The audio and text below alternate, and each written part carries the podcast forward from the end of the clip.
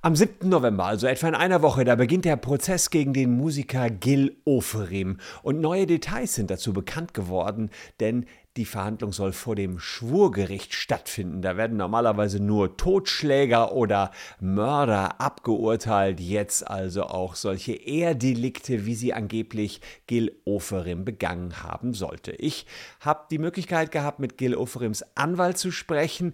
Der ist alles andere als begeistert über die neuen Entwicklungen und ich habe einige neue Informationen dazu, dass Gil Oferim als gefährdet angesehen wird aktuell und es wird darüber diskutiert, inwiefern man ihm sicheres Geleit zum und Gericht und zum Gericht auch wieder weg gewähren kann, denn aufgrund des Konflikts zwischen Israel und der Hamas, ähm, ja, ist es leider so, dass in Deutschland Juden einer besonderen Gefährdung gerade ausgesetzt sind. Wie man das in diesem aufgeheizten Klima des Prozesses rund um Gild Oferim lösen will, dazu hier mehr.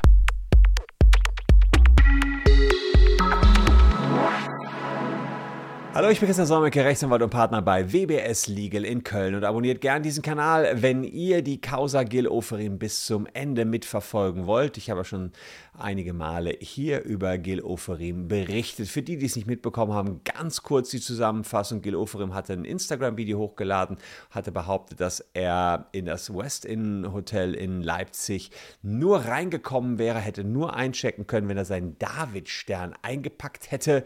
Äh, und das war natürlich natürlich ein großer Skandal in Deutschland. Die Staatsanwaltschaft hat erst gegen den Mitarbeiter des Hotels ermittelt, dann kam die Rolle rückwärts. Jetzt ist die Staatsanwaltschaft der Meinung, alles nur erfunden von Gil Oferim. Der hatte gar keinen Davidstern außen hängen und deswegen wird jetzt wegen falscher Verdächtigung, Beleidigung und anderer Straftaten gegen Gil Oferim ver ermittelt und eben der Prozess, der beginnt am 7. November. Ganz schön spät, denn dieses Ereignis hat sich im Oktober 2021 schon zugetragen, aber die Verteidiger, die haben mit einer geschickten Verteidigungstaktik den Prozessbeginn fast ein Jahr hinaus gezögert.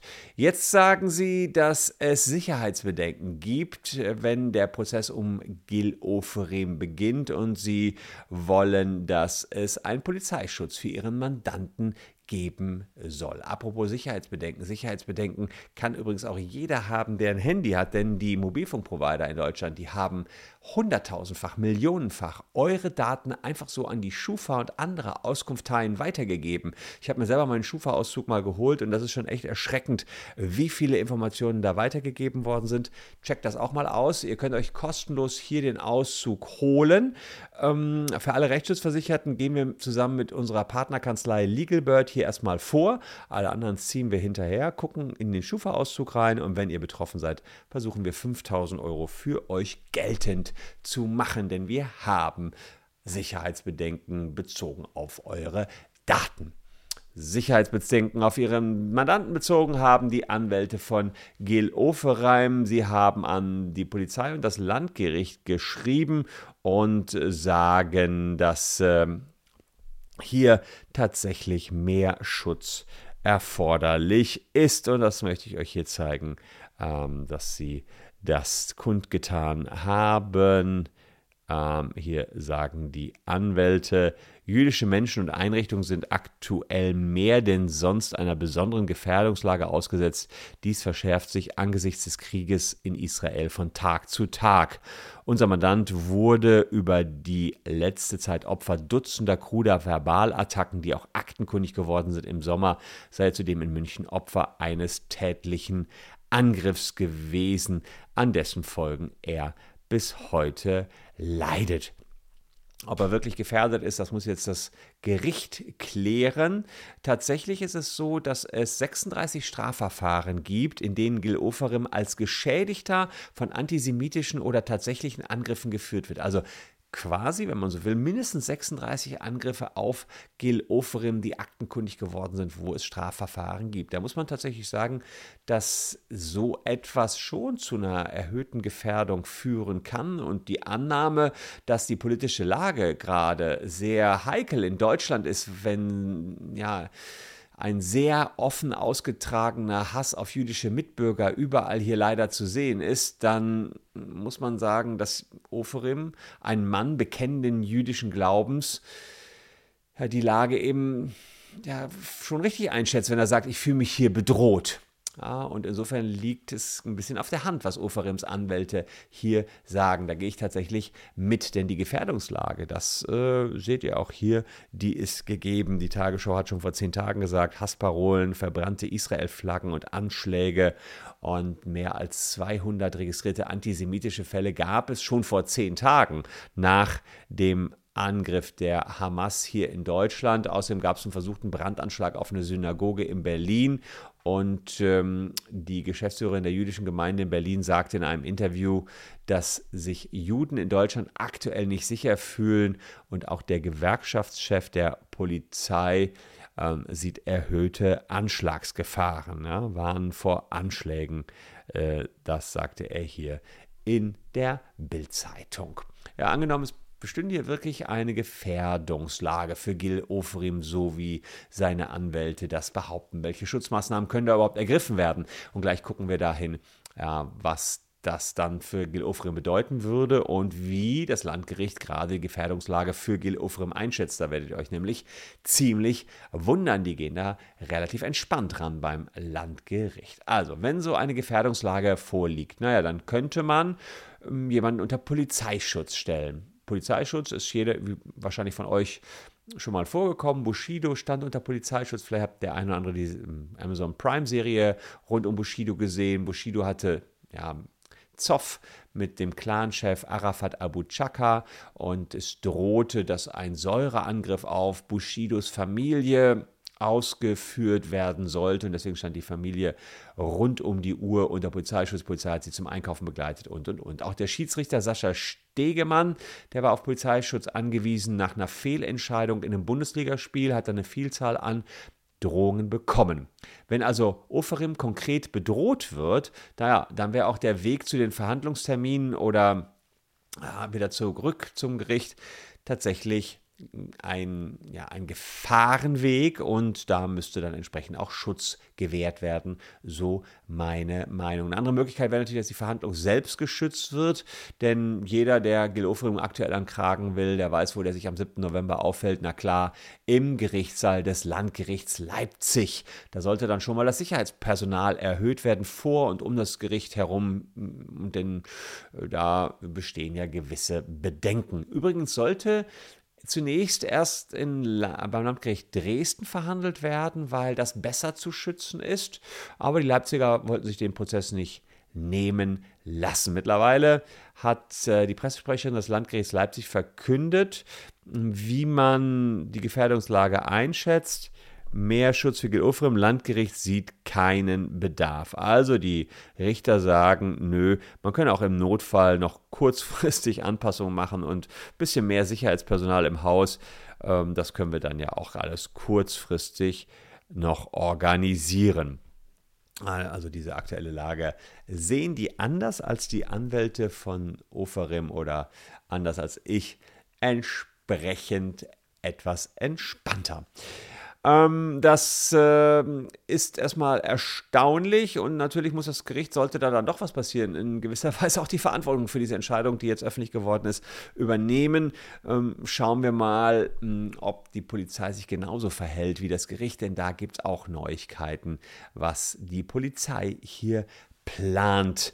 Ähm, Oferims Anwalt, das ist übrigens äh, Dr. Alexander Stevens, den kennt ihr vielleicht aus dem Fernsehen oder aus seinem Bayern 3 Podcast, dass das Gericht sich keinerlei Gedanken gemacht hat, wie Oferim und den anderen Prozessbeteiligten das Gericht sicher erreichbar gemacht werden soll und wie sie das Gericht wieder sicher verlassen können.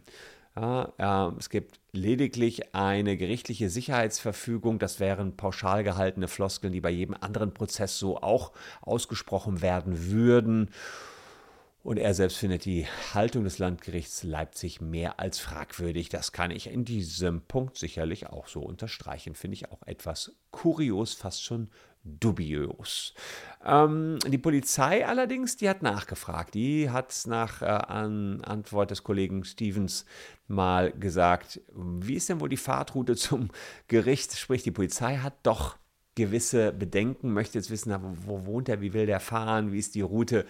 Also da gucken wir mal, ob da wirklich gar nichts getan wird. Es gibt jedenfalls keine richterliche Anordnung, aber die Polizei hat es vielleicht gecheckt, dass das doch aktuell, also ich sag mal, einen bekennenderen Juden gibt es kaum gerade, wenn man so will, oder jedenfalls keiner, der mehr polarisiert. Also insofern, dass der jetzt geschützt werden sollte bei Prozessbeginn, würde ich jetzt auch mal sehen. Da haben wir, glaube ich, ganz andere Leute hier im Schutz, die ihn vielleicht gar nicht so erforderlich hätten. Ähm, es ist übrigens noch was ganz anderes unüblich und darüber ist der Kollege Stevens auch sauer. Im Fall Oferim wird nämlich vor der großen Strafkammer eines Landgerichts verhandelt.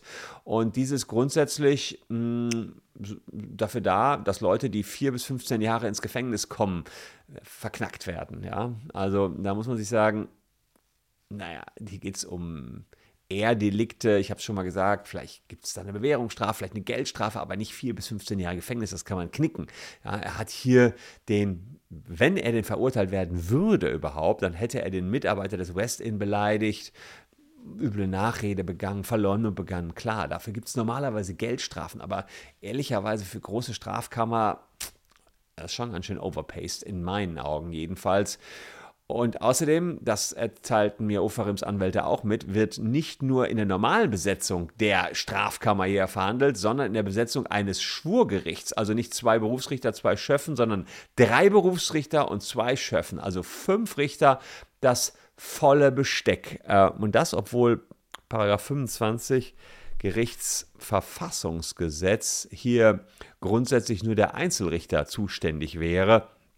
Äh, beim Amtsgericht sogar denn äh, das ist ein Vergehen, das im Wege, äh, wenn die Strafe, äh, der Richter beim Amtsgericht entscheidet als Strafrichter bei Vergehen, wenn eine Stra höhere Strafe als Freistrafe von zwei Jahren nicht zu erwarten ist. Also hier kann man sicherlich auch argumentieren, wieso hier wird es keine höhere Freiheitsstrafe geben ähm, als zwei Jahre. Ehrlicherweise halte ich das auch für unwahrscheinlich.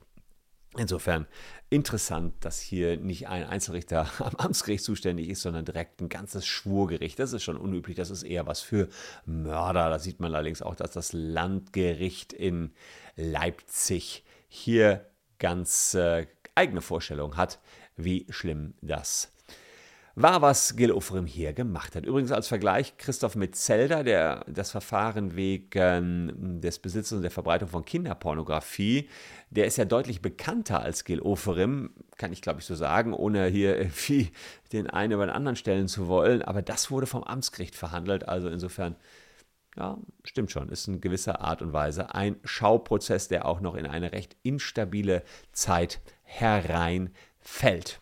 Und äh, es ist auch so, dass diese Verhandlung vor dem Landgericht nicht ganz unerhebliche Konsequenzen für Ofrim hat. Normalerweise, wenn man beim Amtsgericht erst verhandelt, dann kann man noch in die Berufung gehen und da wird das ganze Verfahren inklusive Beweisaufnahme nochmal neu aufgerollt. Beim Landgericht bleibt ihm aber als nächste Instanz nur noch die Revision. Ja, und da wird nicht vollumfänglich neu verhandelt.